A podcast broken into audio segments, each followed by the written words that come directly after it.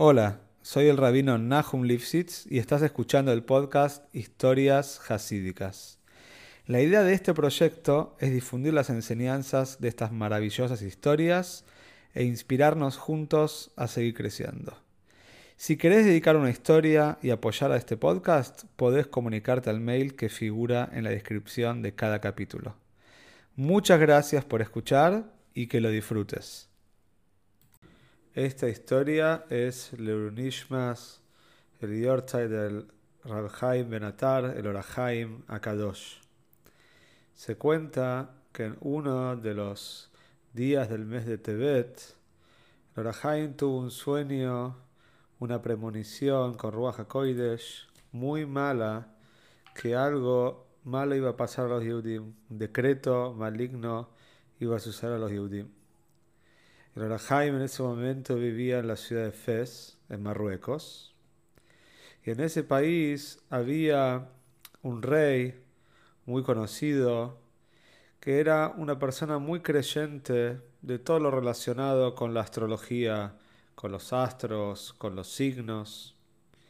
Y él decidió investigar a este rey si había una persona que nació el mismo día que él, el mismo año que él, por supuesto también entonces iba a tener el mismo signo que él, el mismo signo del zodíaco, y quería conocerlo. Empezó a investigar, investigar, investigar, hasta que encontró que había un Yehudi, que no era ni más ni menos que el Orahaim Akadosh, que había nacido el mismo día, el mismo año y compartía el mismo signo con el rey. Como el rey era muy creyente de estas cuestiones, decidió que quería conocer a este Yehudi. El rey vivía lejos de la ciudad de Fez y decidió emprender un viaje de unos meses y aprovechar este viaje para conocer al Orahaim. Mientras tanto, dejó una persona en el palacio para que tome las decisiones de gobierno, las decisiones importantes y él se vistió con ropas de civil, no, no fue vestido como un rey, no era su intención. Se, se llevó solamente un sirviente, una carroza con unos caballos, y salió al camino como una persona simple, hasta que llegó a la ciudad de Fez. Cuando llega empezó a preguntar dónde vive el rabino Jaime Natar, y le mostraron una casa. Cuando toca a la puerta, Primero se da cuenta a primera vista que es una casa muy pero muy simple. Se sorprendió que una persona que haya nacido en el mismo signo que él, en la misma fecha que él, tenga una suerte tan dispar, tan diferente a la de él. Él es un rey, esta persona es una persona pobre. Toca la puerta y atiende la esposa de Rebheim. Y lo hace pasar, por supuesto sin saber que era el rey. Y el rey le dice a la esposa, vengo a buscar a su marido. Quería conocerlo, escuché sobre él. La esposa le dice, mira, él está ahora en la yeshiva, está estudiando. Después del mediodía va a venir a casa, puedes esperarlo. Y así fue como el rey esperó, esperó, esperó, hasta que después del mediodía Rebhaim llegó. Cuando Rebhaim llega, enseguida se dio cuenta que estaba delante de un rey, se arrodilló delante de él, le hizo una seña real, se dio cuenta que era una persona muy especial y el rey enseguida se quedó muy sorprendido con la seguridad de Jaime y le preguntó, pero ¿cómo sabías que soy un rey? ¿Por qué estás haciendo todo esto? ¿Por qué te estás arrodillando delante de mí? Yo no soy ningún rey. Pero Jaime le dijo, mira, cada persona está acompañada por un malach, por un ángel. Y ese ángel habla también sobre él. Cada persona tiene un ángel y por supuesto depende de qué persona es, el ángel es diferente. Y el malaj que te está acompañando a vos es un malaj especial, es un malaj real. Por supuesto, entonces me di cuenta que vos sos el rey.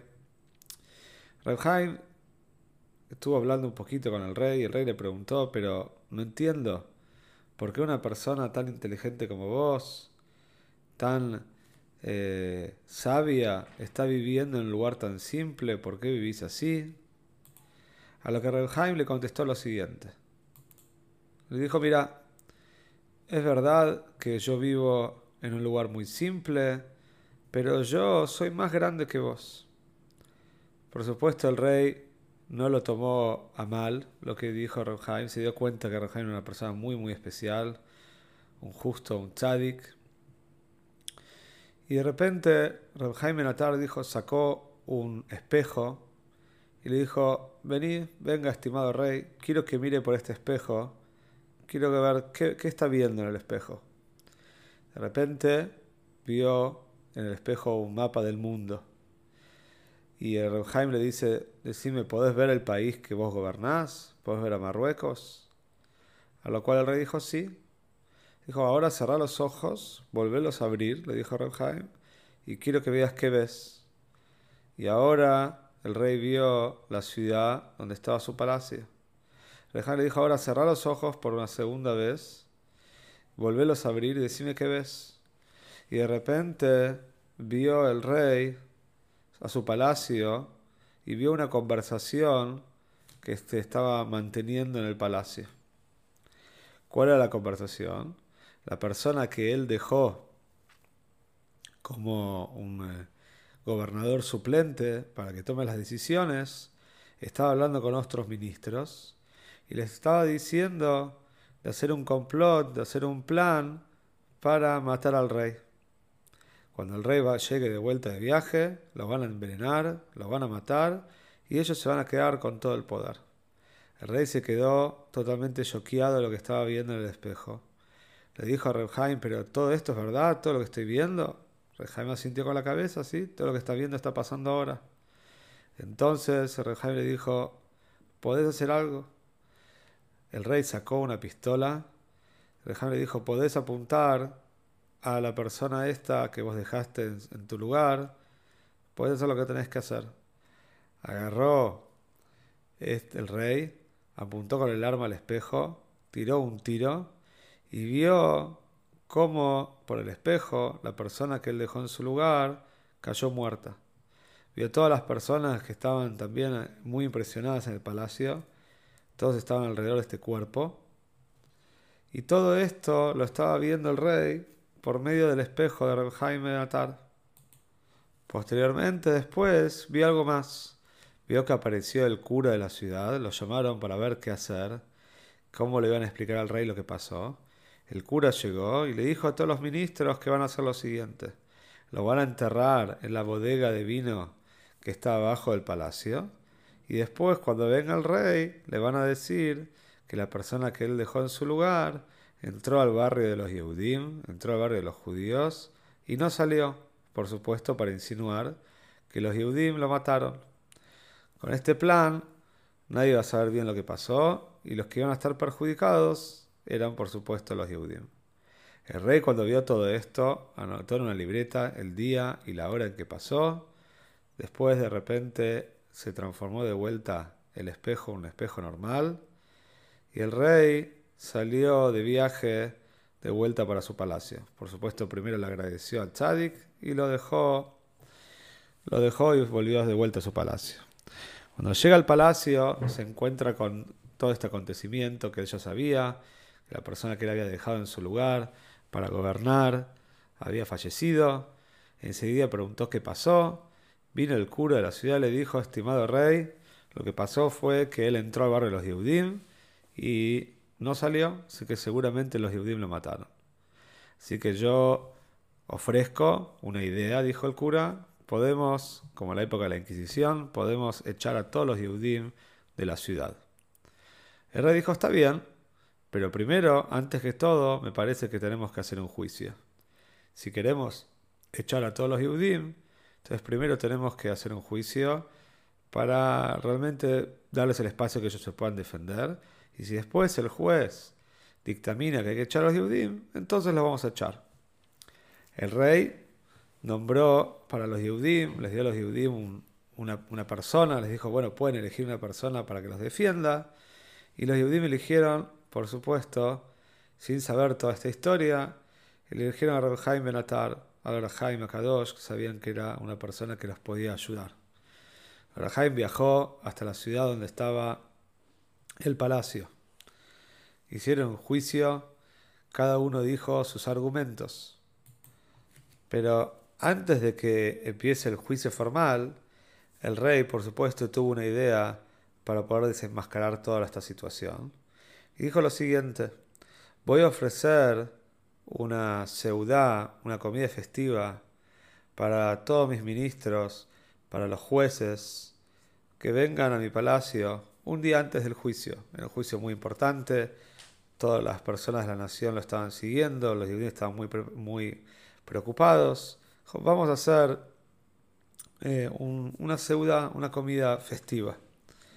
Hicieron la comida. Por supuesto también estaba ahí Reb Jaime Natar, estaba invitado como el abogado de los judíos. Y de repente el rey dijo, vamos a servir vino. Y cada persona va a poder elegir el vino que quiera tomar. Si yo tengo cantidades de vino, un montón, tengo una bodega gigante. Dijo, vamos a bajar, acompáñenme y cada uno va a poder elegir qué vino tomar.